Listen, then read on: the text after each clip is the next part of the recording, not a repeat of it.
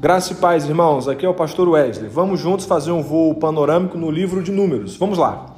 Quanto ao título, é, os judeus usaram no seu Antigo Testamento hebraico para este livro o título cujo nome é Bemidbar, que significa deserto. É a quinta palavra do primeiro verso do primeiro capítulo do livro. Se você perceber lá no finalzinho do versículo 1, diz assim: Falou o Senhor a Moisés no deserto. Então a expressão Bemidbar é o nome que o livro de Números recebe na Bíblia hebraica. E por que esse título era apropriado para os judeus? Porque ele narra o tempo em que o povo de Deus peregrinou sobre o deserto. Bom, a Bíblia do Antigo Testamento ela foi traduzida para o grego através da versão da Septuaginta, a versão dos 70. E o título que esse que o livro o quarto livro de Moisés recebeu, o nome que ele recebeu foi o nome de Números, que em grego significa aritmoi. Por que ele recebeu esse número? Porque no livro de Números existem dois grandes censos realizados por Moisés. O primeiro deles podemos ver dos capítulos 1 ao 4 e o último censo lá no finalzinho do capítulo de número 6. Então, enquanto o povo peregrinava no deserto, Moisés ia realizando esse censo é, para estabelecer ali o quantitativo e o efetivo do povo de Deus que estava caminhando. Então, quanto ao título, o livro de Números vem é, por causa dessa razão. Quanto ao autor, quem escreveu o livro de Números? Quem escreveu o livro de Números foi Moisés. E ele aparentemente o escreveu no momento mais tardio da sua vida, já do outro lado do Rio Jordão, já na terra prometida, especificamente nas planícies de Moabe. Então, quem é o autor do livro de Números? Moisés. Quanto ao objetivo do livro, quanto aos propósitos ou ao propósito do livro de Números. Vamos lá. Quando o livro abre, os israelitas, prestem atenção, os israelitas estavam no segundo mês do segundo ano depois que partiram do Egito. No entanto, nos capítulos 7 a 10, lemos sobre coisas que aconteceram na nação antes dessa época. Esses eventos aconteceram depois que Moisés terminou de montar o tabernáculo, o que ocorreu no primeiro dia do primeiro mês do segundo ano. Quando o livro de Números termina, os israelitas estavam no décimo mês do quadragésimo ano, portanto, o tempo total que o livro de números cobre é impressionante, irmãos. O tempo total que ele cobre é cerca de 39 anos. Então, quando você vai lendo aí do primeiro capítulo ao último capítulo do, do livro de números, que é o capítulo de número 36, então to, todos esses capítulos eles vão cobrir aí um período de 39 anos. Olha só, os eventos do capítulo 1, do versículo 1 até o capítulo 10, versículo 11, só nesses, ó, do capítulo 1 ao capítulo 10, cobrem 19 dias do primeiro ao décimo, décimo nono dia do segundo mês do segundo ano. Os capítulos finais, 21, do 10 ao 36, perdão, capítulo 21, versículo 10 até o capítulo 36, verso 13, ocorrem dentro de cinco meses do quadragésimo ano. E enfim, essas são algumas é, informações importantes para vocês entenderem como é que está o, o, processo de o processo cronológico do livro de Números, tá bom? Vamos é, agora para um outro tópico, um outro tópico bastante importante. Quanto ao estilo do livro de Números, como é que ele está disposto? Como é que ele foi escrito? Bom, é... o livro de Números ele tem um, uma estrutura que nós é, chamamos de quiasma. O quiasma é a expressão de uma letra grega chamada ki, que ela é em formato de X. Então, as pontas das hastes, elas vão tendo uma certa correspondência ao ponto que no meio do X existe ali o choque das duas hastes, que é o ponto central do livro. Ou seja, então as extremidades elas são semelhantes. Então, o início do livro do Números ele é semelhante ao final do livro do Números e assim subsequentemente até você chegar o que no ponto principal, até você chegar é, no ponto nevrálgico ou na essência ou no sumo do livro do Números. Por que, que o livro assumiu essa estrutura literária? Porque os judeus entendiam que essa era uma forma de o povo gravar mais o conteúdo do livro de Números. Tá bom? Seguindo adiante, qual é o tema do livro de Números? Do que, que esse livro trata? Bom, o livro de Números ele fala sobre o tema principal do livro de Números é obediência. O principal tema teológico de Números é sobre a obediência. O pensamento-chave desse livro, você não pode ter que ler o livro com essa chave de interpretação, é a caminhada do povo de Deus no mundo e suas falhas superadas por sua graça. Então, quando você lê o livro de, de Números, você sempre tem que estar em mente, tendo em mira, tem que estar muito claro que o tema do livro vai falar sobre a importância da obediência. Bom, qual é a mensagem do livro? O que, que esse livro ele quer falar para nós hoje, em pleno século 21? O que, que Moisés tensionava ao escrever o livro de Números? Vamos lá, tem algumas coisas é, importantes que eu queria destacar para você aqui. Ó. Para formular uma declaração resumida do ensino deste livro, será útil identificar algumas principais revelações em números. Eles constituem valores importantes para que você possa compreender essa mensagem. Bom, o primeiro valor importante de números é que ele revela a graça de Deus em uma extensão não revelada anteriormente, ou seja, a revelação. Um tema importante da teologia é que a revelação ela é progressiva. Então, o livro de Números vai mostrar para mim e para você mais uma faceta da graça de Deus que não foi revelada em Gênesis, ainda não foi revelada em Êxodo e ainda não, e ainda não tinha sido é, revelada no livro do Levítico. Vemos a misericórdia de Deus em seu trato com Israel ao longo deste livro. Você vai ver muitos atos de desobediência e você vai ver a graça de Deus se manifestando nos atos de perdão, de longanimidade e paciência que Deus teve para com seu povo no deserto. Bom, ainda sobre nesse valor importante da graça de Deus que é manifesta no livro, na primeira sessão de números, existem algumas sessões, então a primeira sessão de números cobre os capítulos 1 ao 10. Na primeira, então nessa primeira sessão, a provisão de Deus para o seu povo é destacada. Então você vai ver que dos capítulos 1 ao 10, você vai contemplar como que Deus provê, dispõe e sustenta o seu povo no deserto. Onde nós vemos isso? Vemos isso na ordem e pureza que Deus especificou para a manutenção do acampamento israelita. Vemos isso também na adoração que Deus providenciou para o acampamento. Também vemos isso no movimento que Deus prescreveu para o seu acampamento. Deus supriu fielmente as necessidades do seu povo de muitas maneiras. Então, a primeira sessão, dos capítulos 1 ao 10, você precisa ter muito claro isso, sobre o tema da provisão de Deus, como Deus supre cada uma das necessidades do, do seu povo, seja a necessidade de pureza, seja a necessidade de, de preceitos, de mandamentos, seja a necessidade que o povo tem de adorar a Deus, e seja as necessidades materiais também. Bom, na segunda sessão agora do livro, a primeira, do 1 ao 10, agora a segunda sessão dos capítulos 11 ao 21 é um pouco longa também. Na segunda sessão, a paciência de Deus para com o seu povo se destaca.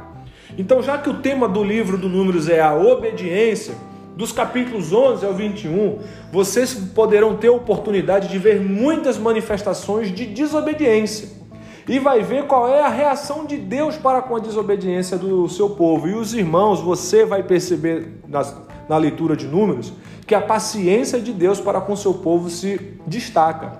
Então, quando os israelitas falharam em obedecer a Deus, Deus não os abandonou. Lembra que a revelação é progressiva, então está mostrando-se mais da graça de Deus. Deus ele não abandonou o seu povo quando o povo falhava é, na obediência, mas Deus o disciplinava com amor. A paciência de Deus em lidar com os israelitas não resultou da fraqueza de Deus, mas foi uma evidência da sua força. Deus, ele não manifestou seu descuido para com os israelitas, fazendo-os vagar pelo deserto por 38 anos. Ele demonstrou cuidado a usar esses 38 anos para preparar a próxima geração para obedecê-lo. Que lindo, né? Então Deus ele disciplinou as pessoas pela sua desobediência, mas sempre a direcionou para a realização de seu propósito à medida que as disciplinava. Os anos de peregrinação no deserto foram anos de educação, presta atenção nisso. Não foram anos de abandono. O texto do Números vai, vai mostrar que Deus é gracioso, que Ele é paciente, que Ele provê todas as coisas para o seu povo. Deus não abandonou o seu povo durante os 40 anos no deserto à sua própria sorte. Deus também, durante esse período, preparou Moisés por 40 anos no deserto antes do êxodo. Lembram disso? que antes de Deus usar Moisés ficou 40 anos no deserto de Midian. E compare também Jesus no deserto durante 40 dias, se preparando para, para o seu ministério público. Então foi um tempo de preparação, foi um tempo de educação, foi um tempo de disciplina, mas jamais de abandono. Essa é a segunda sessão do livro, dos capítulos 11 aos capítulos 21. Agora a terceira e última sessão do livro que cobre os capítulos 22 ao 36, o que, que nós podemos enxergar agora desse bloco? O que enxergamos é a persistência de Deus em trazer Israel às portas da terra prometida. Deus protegeu Israel de seus inimigos e proveu as suas necessidades. Mesmo que Israel tenha sido infiel, Deus persistiu em demonstrar a sua fidelidade à nação que ele escolheu para abençoar. Ou seja, mesmo o povo não merecendo, a gente vai ver a fidelidade de Deus para o seu povo, mesmo diante da incredulidade do seu povo. Então, nessa terceira sessão, dos capítulos 22 ao, ao 36, isso vai ficar muito claro. Então, esse primeiro valor do livro que nós enxergamos é o valor que revela a graça de Deus, de uma forma que não foi revelada em nenhum outro livro. E essa graça ela é revelada nessas três sessões. Na primeira sessão do capítulo 1 ao 10, que fala sobre a provisão de Deus. Na segunda sessão dos capítulos 11 ao 21, que fala sobre a paciência de Deus.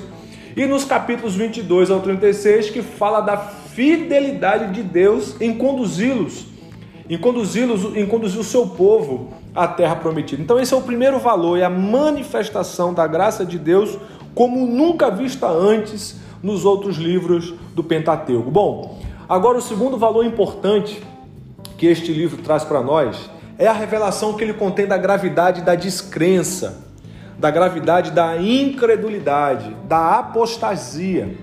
Esta é uma revelação do homem, enquanto a primeira foi uma revelação de Deus. Números revelam a gravidade do pecado da descrença, que se manifesta onde? Na desobediência. Então, quando se desobedece a Deus, não se crê em Deus. Então, o segundo valor que esse livro está mostrando para nós é como é perigoso não acreditar em Deus, como é perigoso acolher a desobediência e, consequentemente, a incredulidade. Então, os israelitas lutaram contra a incredulidade ao longo do livro. Mas o caso mais sério de incredulidade, os irmãos vão poder perceber, é o caso de Cades Barneia, que está lá nos capítulos 13 aos capítulos 14. O povo sofreu por causa da incredulidade. Então, essa luta entre obedecer e acreditar ou, e desacreditar é uma luta que vai perpassando o livro do Números.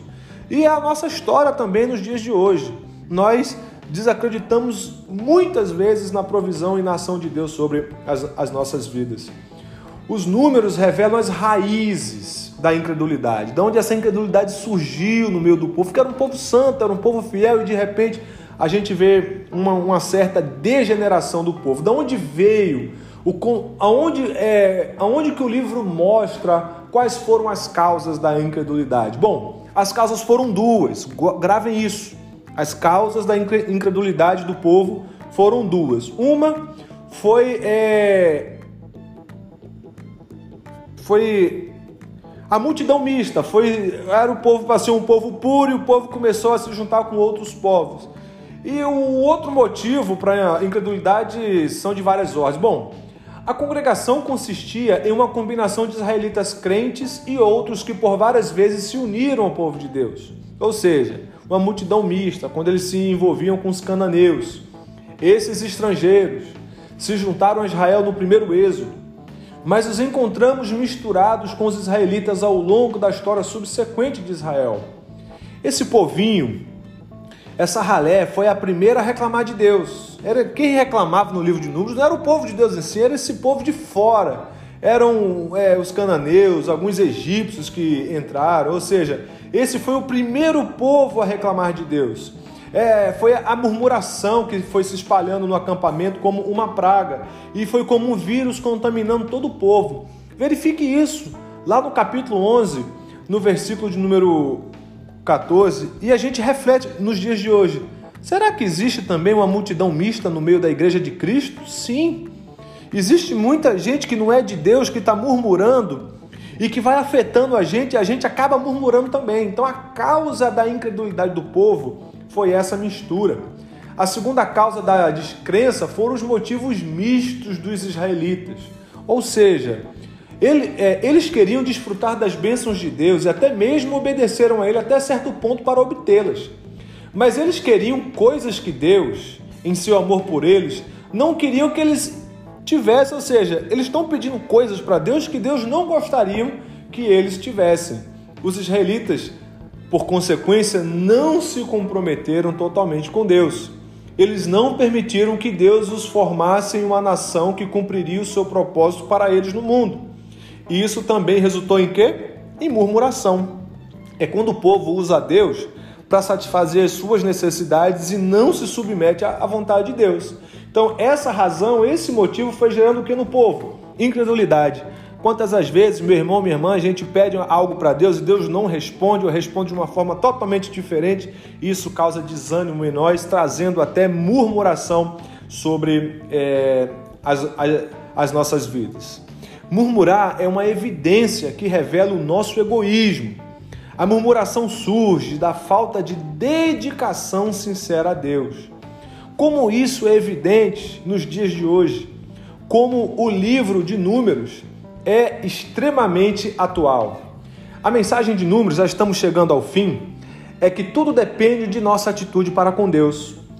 Nossa atitude para com as nossas oportunidades e circunstâncias revela nossa atitude para com Deus. Se não estamos contentes com o que Deus trouxe para nossas vidas, isso indica que podemos querer algo diferente para nós do que o que Deus deseja para nós. Quando enfrentamos um desafio à nossa fé, Precisamos visualizar a própria dificuldade sendo ofuscada pela presença, poder e promessas de Deus. Qual é a alternativa? É permitir que a dificuldade bloqueie nossa visão de Deus. As influências dos descrentes e a nossa própria vacuidade, o vazio, tenderão a nos fazer agir como esses israelitas.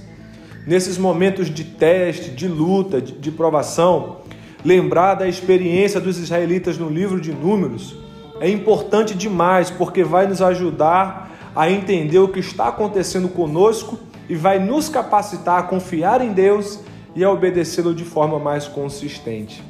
A mensagem de Números é uma mensagem além da obediência, é a mensagem de conforto também. É a mensagem que vai mostrar para nós que Deus sempre estará do nosso lado, mesmo se porventura viermos a falhar, ele vai nos disciplinar, Ele vai nos restaurar, Ele vai nos abençoar e a Sua obra será levada a contento sobre as nossas vidas. A minha oração, meu irmão, minha irmã, é que Deus ele te abençoe nessa nova jornada na leitura de números, a ser um homem e uma mulher mais obediente, a um homem e uma mulher mais santo, a um homem e uma mulher que possa aprender com os erros dos israelitas no tempo do de Midbar, no tempo de deserto, e aí sim se capacitar, se equipar para servir ao Senhor com fidelidade. Que o Senhor te abençoe e te guarde. Que a graça do Senhor é, resplandeça sobre a sua vida agora e para todo sempre. Amém.